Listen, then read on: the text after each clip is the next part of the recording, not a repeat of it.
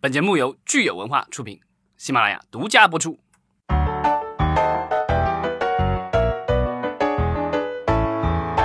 欢迎大家收听新一期的影视观察，我是老张。我是大米，大家好，我是石溪。对，然后春节刚刚过去，春节终于过去了。对，在春节期间，我们也是收到了大家热情洋溢的留言。对我们其实上期节目、上几期节目其实专专门聊了这个春节档哈，然后大家也都提出了自己对春节档包括明星的一些看法，比如说这个叫星才啊 X I N G C I 的这位听众他就说，哎呀，沈腾的曝光率太高了，最近很多综艺节目都有他，这样其实真不好，嗯，这也是为 明星担心哈，嗯，咱们看到就是说真的就是人怕出名，猪猪怕壮，我们这期节目其实说的就是这个话。话题哈，对，然后还有呃，像弥勒八外，还有这个呃，我们的这个老听众昏天黑地酱油蛋等等，其实都针对呃国产科幻片提出了自己的想法啊，说的还都是非常的有见地。然后也希望我们的听众朋友能够到我们的节目下面去看看大家的留言，然后呢也可以进行互动。然后今天我们讲这个人怕出名，猪怕壮，对，猪年大吉嘛，对对。然后当然这期主要不是讲猪，是讲人了，对。其实就是春节期间，大家除了看电影，然后可能还吃了一个特别大的瓜。怎么说？粉丝真的是一把双刃剑，真的就是我觉得这个粉丝就是他能扒你爱你爱到至深，也会因为你的一个小谎言，一下子就把你扒的体无完肤。就是这个事儿，就是属于一次非常意外的直播，然后天降横祸，天降横祸，就是不要乱说话，也不要乱提问题，就是差不多。就收。对，有句话是叫这个叫什么？知之为知，不知为不知，不知便不说。老张就是这样的。对，对，对。其实咱们就是说，大家都知道哈，最近这个翟天临。他的这个事情，其实这个事情本身，我觉得不需要我们过多的说，因为这事情都发生好久了，大家估计看的各种的八卦消息，各个层面都了解了。所以我们的节目呢，其实还是找了一个新的角度，就是给大家讲讲说，哎，这个艺人如果出现这样的跟道德相关的问题之后，他对这个艺人参加的参与的项目到底具体有哪些影响？对，这个其实不只是道德层面，有一些可能还是违法或者违纪什么之类的。这个其实很麻烦，就是说。呃，作为艺人来说，尤其是导演和演员，因为其他的什么编剧啊、制片人什么的，我觉得都还好，因为呃，他毕竟不是公众人物，对他的商誉和就是商业价值，对于一些影片宣传和品牌方来说的影响力并没有那么高。对，因为对于一部影视作品来说，大部分的观众去选择看或者不看一个影视作品，对吧？有些可能受一个 IP 的影响，对吧？这个是片名。就是，然后另外可能是受这个，就是比如导演的影响，某某几个导演，尤其在电影的话，大家就是追导演，然后，然后或者是大家追星的话，哪几个明星演的东西我想看，对吧？对。然后，所以这个这个出了问题的话，就是很麻烦，尤其是演员和导演，对吧？因为 IP 的东西它不是人，嗯，但是演员和导演是人，人都有犯错的时候，对吧？有可能是以前犯的错，或者是现在犯的错，或者是拍完了以后再犯的错。嗯，其实这个劣迹艺人或者是说明星对项目。导导致影响这个事儿，我们其实年年都聊，就是各种各样的情况都有，什么，呃，就是关于情感纠纷的，然后家庭问题的，包括吸毒或者是酒驾或者是犯罪，就是对，就是比较严重一点严重一点的性侵这种，我们就万万也没有想到，就翟天临这个学术上面的这个点。也能跳出来，但，这个点可能最主要的一个问题，我觉得不在于学术造假，更是在于可能是一个品牌形象的破碎，因为他最初一直都在，就他就是去建立他的个人形象和对于粉丝的那个吸引，都一直在塑造他是一个高知的学霸的这样的一个东西，他利用他利用这个东西去提升自己的商业价值，那么当这个东西被发现是假的。的时候，其实就就比较麻烦，就跟其实之前有些明星和爱豆一直都号称自己没有女朋友，就是一直是单身，然后一直是黄金国民男朋友之类的这种。当然，大家如果发现他其实早就结婚了，甚至孩子都一打之类的这种的话，他是一个呃粉丝或者市场价值和明星之间的那种默契的一个破碎。那这个其实就问题比较大。当然了，我觉得他这个东西不仅仅涉及他这个东西是。呃，过度夸大他的学历，还 还涉及一个问题，可能还有一部分是本身他以及北影这套体系里边的一些更更更不好、更负面的东西，就都都被粉丝一口气挖出来了，才让这个瓜越滚越大。对，这个其实我觉得也是今天社交媒体那么发达，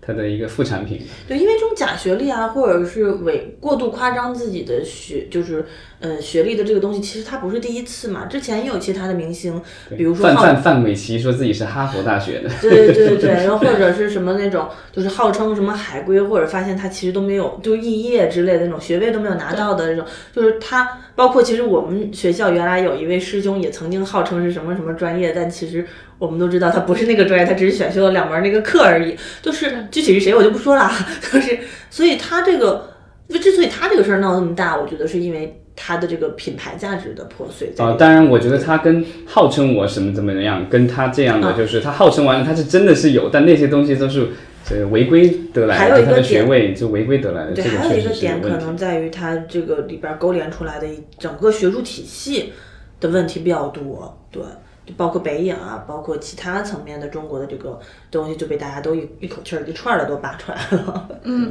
就我觉得这个事情它的后续特别有意思的就是，到底翟天临他的这个事情出之后，跟他相关的这个，比如说已经完成的项目，就虽然说还没有跟大家见面哈、有一些在制作当中的项目，接下来到底怎么应对这场危机？对因为我觉得对于聘用翟天临作为他们的这个明星的这样项目来说，可能这个真的是天降红货了。对，嗯，他现在有的两部就是在网上可以找得到，一个叫《深渊行者》，一个叫《无名侦探》，然后就是基本上现在已经播出，呃就是算是遥遥无期了。要被退片了嘛？对对，当然就是就是这两个片子，这两个剧播不了，不完全是翟天临一个人的错。对，就都很 很倒霉。这两部片子就两个主演都出事儿了。对，如果大家关注娱乐八卦新闻的话，会知道这个在年前，嗯、呃，翟天临的好朋友，也是多年的好战友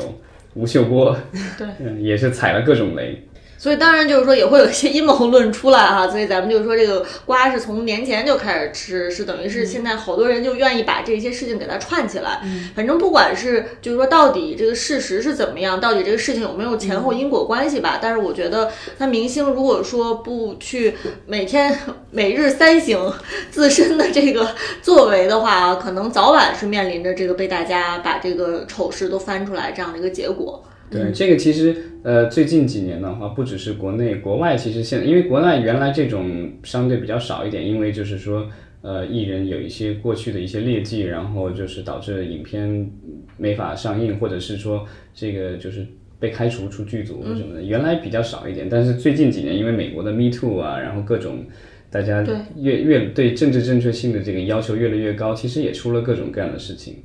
是我，我觉得可能这个我们如果比较一下国内的这个所谓的劣迹艺人，然后对项目的影响，然后再看看说海外有哪些艺人上了各种各样的问题的清单哈，对项目影响，我觉得可能会比较有意思，因为本身的这个语境其实是不一样的，大家可能这个。爆出这个丑闻的这种程度啊不一样，而且就是说最后这个事情后续怎么去解决，怎么去化解，可能也都会不一样的方法。因为像国外的话，像好莱坞可能会这个事情可能会进入一个很漫长的一个司法的一个打官司的一个过程当中去。可能在中国的话，我想有可能这个事情出了之后。就是很难说再去法庭上再去纠纷了，有可能这个事情就尘埃落定了。就比如说他的片子就被禁了，你可能也就是说不会说有那么长漫长的一个司法的流程。翟天临这个事儿，我觉得他可能没有说上升到违法，但是肯定是违纪了。他这种东西更多是商誉违规商誉的问题，对对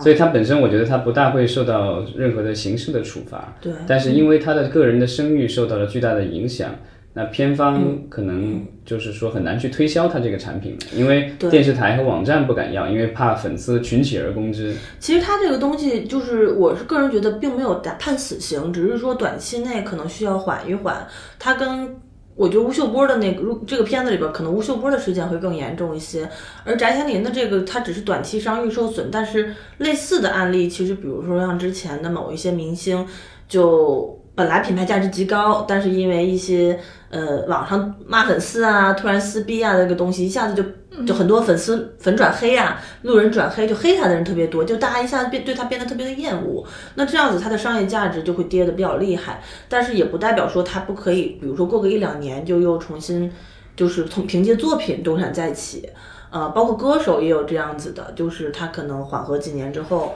他可能通过一部作品，粉丝淡渐渐淡忘了，然后或者换一波新的人，然后又重新喜爱上他，他就是说白了是可以洗白的。就是，但是你如果真是刑事犯罪啊，或者是真的是劣迹的这种，其实就难度就比较高。嗯，其实就像去年就是《八清传》里面的那个高高一高明祥祥，这个就比较麻烦。那像冰冰姐范冰冰，可能就嗯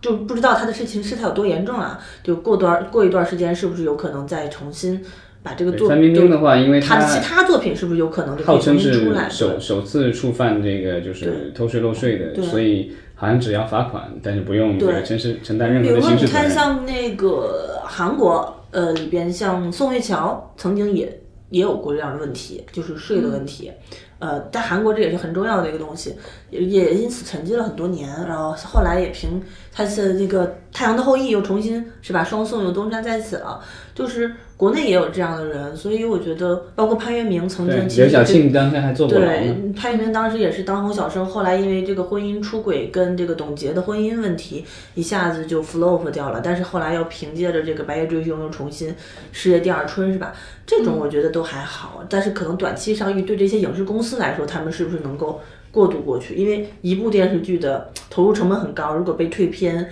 而这家影视公司就指望这一部剧来回款呢，就很麻烦。对，嗯我觉得就是在咱们国家的情况比较特殊的，就是说，如果你只是受到了道德层面的谴责，我觉得呃，你还是有机会可以回归的。嗯，但如果一旦是上升到法律层面的惩惩罚的话，呃，就是如说坐牢啊或什么之类的判刑了，那个的话，如果上了比如说广电总局的和电影局的现在的这个电影局的这个黑名单的话，嗯，那就很麻烦了，就是属于就是只要是有他的项目就不批，然后不让上，但那样的话就是整个的这个在至少在国内的话，商业价值彻底就没了。我知道现在很多影视公司在跟明星签条款的时候，或者包括跟导演在签协议合同的时候，因为会顾及到之前有各种各样的这样的事类似的事情发生，所以会单独把就是规范这个明星或者导演的行为单独作为一个呃合同条款写在这个合同当中哈。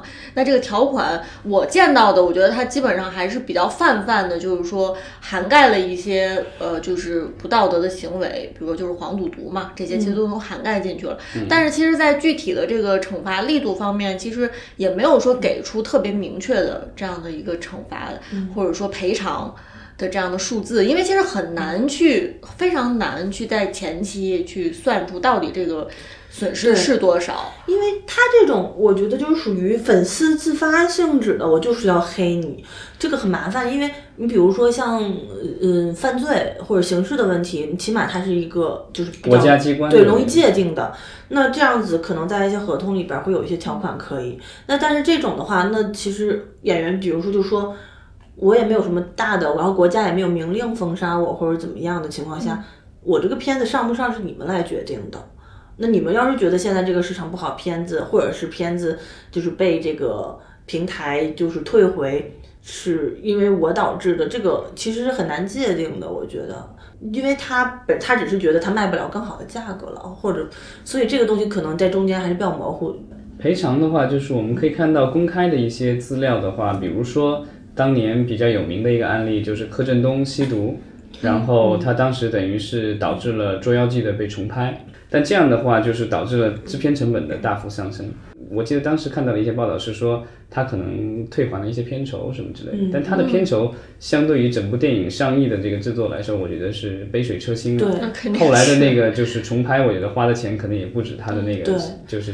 片酬。他的片酬和井柏然的片酬比较起来，也也差不多吧，可能。对啊，而且问题是把所有的演员再叫回来再拍，对，还有后这个其他对啊的，服装道具什么的这些东西，就是因为这个东西，就是我觉得电影的话，就是其实有时候有一些相应的影视作品被禁，那普通的这个就是吃瓜群众觉得啊拍手叫好。当然，就是我们要看到的是，任何一部影视作品都不是一个人的作品，它其实涉及到的都是成千甚至上万个人。但是我觉得观众没有错，因为我觉得就是演员他的价值本身，它的一些。嗯，它之所以能获得那么高的商业价值，就是因为它本身自带着这样的一个关注度。那么它既然活在这样的聚光灯之下，它其实本身从经济学效应上来说，它本身带有极强的外部性，就是所以它的一举一动不是私人的，他们他出卖的，或者说他换取它的价值的收收入的办法，就是他要曝光，他要。被关注，那么他的一举一动就会成为这个社会上更有影响力的东西。所以他不去很好的去约束自己的话，那这样子可能，我觉得如果粉丝或者是市场上的人更加盲目的去追捧他的话，可能这样子对整个的这个行业影响会更不好。对对，但是我觉得就是在很多事情上的话，我觉得可能大家的这个标准。很难去端平，因为这个东西就是没有一个，就是你刚才也说到，没有一个统一的标准，所以就是有一些人觉得就是被打入十八层地狱了，有些人感觉通过后来的一些洗白，然后又逐渐又复出了。但这个其实我觉得是演员本身的问题，我觉得这个行业急需规范或者急需去尽快建立的是，就是短期内一个演员出现的事情，怎么能够减少影视公司的损失？还有一些就是因为我觉得比较难，就的尤尤其是一个点，就有一个项目里面出现了。一两个演员的问题，OK，他可以缓个三五年，或者是他可能有时候都不是演员的问题，比如说就是政策性导向的问题，就是去年的很多古装剧还是呃预售很好，今年突然古装就不能做了，很多片子或者说古装就被受到了很多限制，很多片子就会被退片或者被本来是本准备上台的，结果就只能做作为网，那他整个公司的财报上的。预估就会很缩水。那么对于公司来说，它可以选择就是硬上，还可以选择就是我先把它封存几年作为库存库存剧，然后等过几年过去了，选一个更好的时机上。那这样子的公司，它自己的应激和抗风险的这个流动的这个能力是比较强的。但是对于国内有很多小的影视公司，它真的就可能就是。有一种很赌很强赌博心态，就是他一部片子砸了，估计这整个对他整个公司就垮了。他没有这样子这个缓冲能力，这是一个比较大的一个问题。你比如说当年 TAB，呃，当然这个例子可能举的太大了，他会也会有一些劣迹艺人，他会或者是甚至在内部的问题上面，它会出现艺人雪藏的问题，它会就会出现一些货，它就。剧它就不播了，或者是就雪雪就海发，就不上他自己的台之类的这种。但是过个几年之后，慢慢的这个风头过去了，它其实剧还是好剧嘛，它就会又拿出来。但但是这个时候它就可以卖一个相对更好的价格。但是我觉得很多影视公司它等不了这样的一个东西，它可能过那如果这一年就比如说去年我质押拍了这部剧，今年卖不出去，我这个公司可能就黄了，就完了。但是但是大明对你的确就是像你说的，其实你举的这个例子，因为 TVB 它其实核心是管理。管理演员、培养明星为核心，并不是说以某一个演员或某一个明星为核心。就是你哪一个演员或者明星你不行了，他其实随时有这个机制能够把这个危机给他化解化解掉，因为可以，他可以有新的演员培养出来，对吧？他并不是说像我们国内可能是近近几年因为资本运作的关系，有很多公司可能它整个的这个公司的基础就在这一个演员身上或者两个演员身上，所以你这几个演员一旦出现问题了，可能你会。看到背后有一波公司就跟着演员的这个危机，就直接公司就不行了，就倒了。这个其实可能是我们国内的一个很奇特的一个现象啊。呃，那我们其实可以再来说一说，其实好莱坞最近也有一很多艺人，其实因为这个呃风生水起的这个 Me Too 运动，也是卷入了各种各样的这个名名名誉或者信誉的这个危机当中哈。我们可以看看好莱坞是怎么应对这些事情的。呃，比如说这个最近的就是这个大导演 Woody Allen，对 Woody Allen 也是因为因为 Me Too 这个整个运动的话，就是他因为他儿子弄起来的，对他儿子真是世界上最坑爹的儿子了。对啊，然后说他这个这个王思聪还可以比一下，我觉得。对啊，然后他现在的这个各种事情的话，虽然呃似乎他没有受到任何在法庭上的正式的指控，但是因为道德的谴责，然后就是。呃，最近的话，亚马逊因为之前乌迪安伦和亚马逊的这个 Prime 其实签了呃五部还是四部片子的片约对，而且对，而且他跟亚马逊签约的是相当于也是天价协议，对，就是每一部片子好像给了他都是呃完全的千万美元的对完全的这个自主权，然后就是你爱怎么花怎么花这个钱，对，然后就是你爱怎么拍怎么拍，然后亚马逊会保证发行。呃，当然因为他的这个就是各种性侵的这个指控出来以后。呃，亚马逊现在说我要退片，嗯，对，然后最近他也是就是这个一纸公状把亚马逊告上了法庭，然后要求索赔六千八百万美元，因为他们没有能够履约，然后发行他的这个芯片。对，所以他这个东西最后肯定也是要打上法庭，然后去得到一个司法方面的一个解释，由法官来判定到底呃亚马逊的这个行为算不算是违约。对，然后这个就是 Woody Allen 的这个案例特别有意思，就是说 Woody Allen 是一个特别大牌的导演嘛，得过奥斯卡奖，虽然年纪一大把了，但是有众多经典影片。嗯，那当时的这个就是亚马逊的这个 Prime 的这个负责人的话，就是叫 Roy Price。然后其实也是好莱坞著名的制片人的这个儿子，然后后来也是掌管了亚马逊的这个就是呃原创呃影视部门。然后他当时跟他签的这个条约，当时因为要吸引他，所以就是在条约合同里并没有任何的道德条款的约束。嗯，这个也是后来是种下了恶果。Roy Price 这本人的话，他因为自己的性侵的问题也被这个亚马逊扫地出门。看来他跟乌迪艾伦属于一条船上的。对，但是我其实觉得乌迪艾伦像他这种，可能还是偏向于幕后的人，他呃跟这样的公司的合作，还是还可以，还是有一个办法可以去，就是藏得更深一点嘛。比如说，如果他愿意妥协，呃，署名或者是宣传上面更低调一些的话。他，但是他从艺术层面或者一些就是商业上面的，或者是产品把控层面，还是可以帮助他们去把控一些项目。呃，就是乌迪安伦的案子的话，就是你要想到的是，亚马逊是一个上市公司，其实这个声誉对他们来说很重要。对，我的意思就是说，后期 Woody Allen 的退居幕后的这种，更像是一个。我举个例子，比如说曾经的宁财神，宁财神在国内现在其实就是闷声发大财的路线，他。确实非常有才的一位，但是当年因为吸毒嘛，也就是很快 flop。他是很早的劣迹艺人。对对对，但是据我所知，他其实还是说在很多公司，因为他也跟很多公司有很多的股权牵连和创作上面的牵连嘛。对，依旧是在，因为他本身他对作品的判断能力还是有的，把控能力还是有的，包括创造力，他作为一个艺术家还是有的。那么虽然他没有办法利用他的品牌价值和市场价值去造势了，去赢取了，但本身他自己作为一个艺术创造者，他的能力。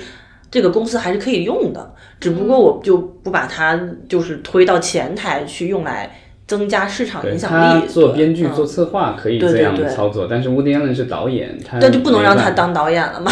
就是他的名字应该完全就不能出现对，就不出现这个东西，我觉得只能是商家和 Woody Allen 共同探讨了。那否则的话，这个损失我觉得就会比较大一些。对，所以现在这个亚马逊就是 Woody Allen 就控诉亚马逊，等于是。呃，没有正当理由就终止合同的履行了。嗯，啊，当然那个就是亚马逊也有一一番道理，因为就是即便是没有道德条款，但是在美国的这个呃合同法里，他们引用了有一个东西叫 frustration of purpose，啊，就是有有不同的翻译了。呃，我觉得我我觉得有一个比较好的翻译，我觉得叫目的落空。嗯，他说的是说这个就是在虽然这个合同双方都可以履行这个责任，但是呢，因为就是有一些。不可预见的这个事情发生了，其中的一方的话，就是不能够给另外一方带来当初这个他们谈判的时候，就最初谈判的时候所想要的那个利益，那这样的话就是可以终止这个合同。那在这个呃亚马逊的这个案例里的话说的话，就是因为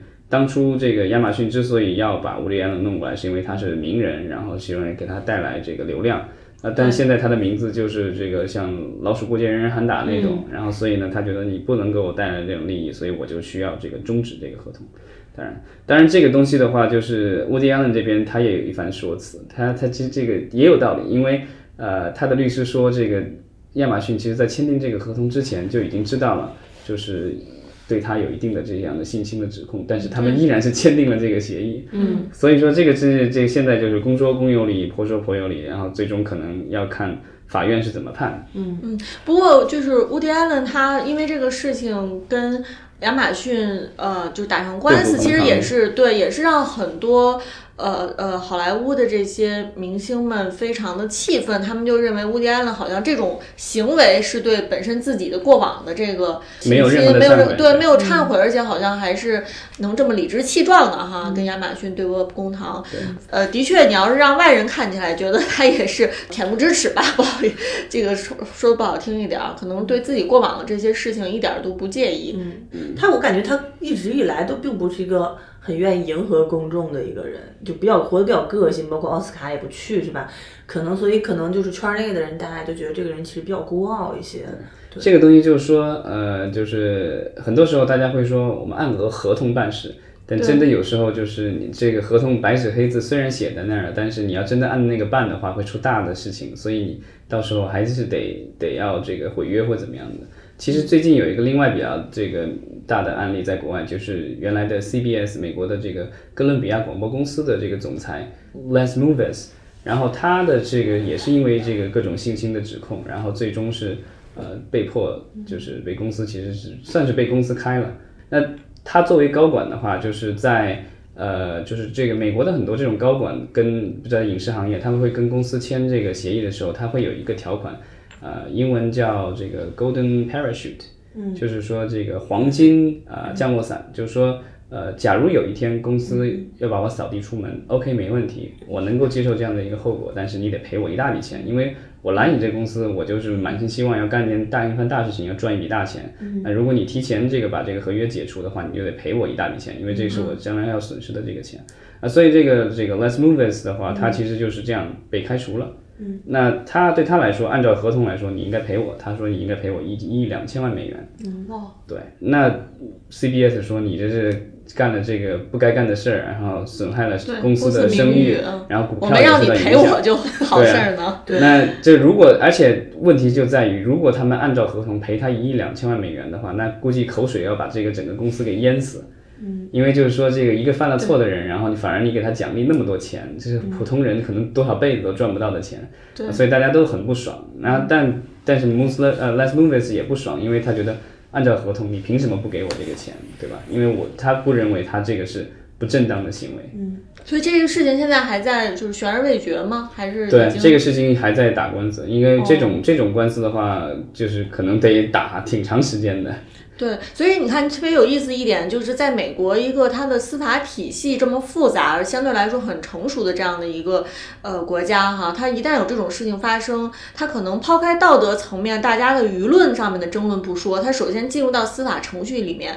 它又是另外一套评判标准，可能这个法律的认定和大家普遍这个公众对于道德层面的认定又不是一回事儿了。呃，至少在美国来说，大部分的就是最终可能真的被封杀的那些人的话，就是被公众封杀，然后最终导致被所有公司都抛弃的人，我觉得基本上基本上是得，比如法院判下来。嗯，对，但当然在诉讼期间，可能这个人的价值也都已经消失了。但是基本上就是说，最终要落实的话，可能还是要等待一个法院的一个审判。就是道德的审判的话，可能只是暂时的，因为其实美国的很多艺人就是什么吸毒、嫖娼啊，然后酒驾啊什么的，都都都挺多的。然后，但是只要这个东西没有落实的话，就是没有没有这个实锤的话，其实也不会怎么样。那个像性侵的话，当年那个 NBA 的球星科比布莱恩特。然后也是被指控性侵，然后最后法院判下来他无罪，所以最后这个事情也不了了之。他在中国好像还是很受欢迎的一个球星，啊，照样赚了很多钱，然后现在退役了，然后还是很多球迷怀怀念的对象，对吧？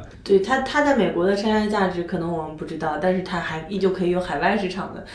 金钱可以收割。对，然后就是国内的现在的很多的这个艺人，我觉得就是我们现在没有看到，就是说片方受了损失以后，好像似乎也没有什么人会去说去。告这个艺人，或者是艺人去告这个公司或者怎么样，好像这种官司出现概率非常小，感觉就是大家默默的就接受了，说不让我上，没办法，好像只能这样了，对吧？赔偿或什么之类的很少听说，然后对簿公堂的话更是感觉好像闻所未闻一样的。但是据说这次翟天临的这个事情，呃，你居然又给兜回来了。刚刚一直在聊，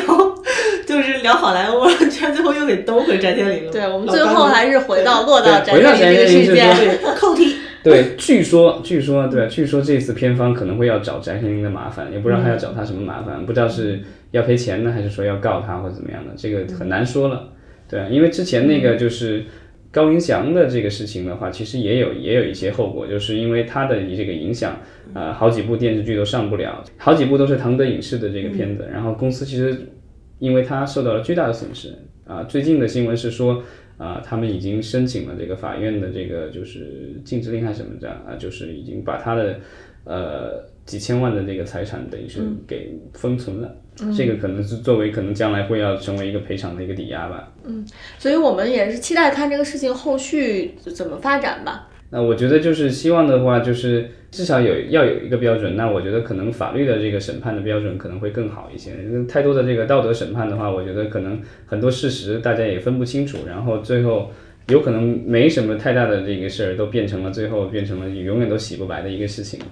对，所以就是说，到底这个劣迹是怎么定义劣迹艺人哈？其实这个所以回到回到一个话题，说艺人为什么要赚那么多钱？因为你不知道他哪一天就没有人任何的生活的来源，所以他必须的，他必须得在他还有名、还有人看的时候多赚点钱，不然他凭什么养老呢？好，谢谢好好，大家，谢谢大家，谢谢大家再见出名要趁早啊。嗯，好。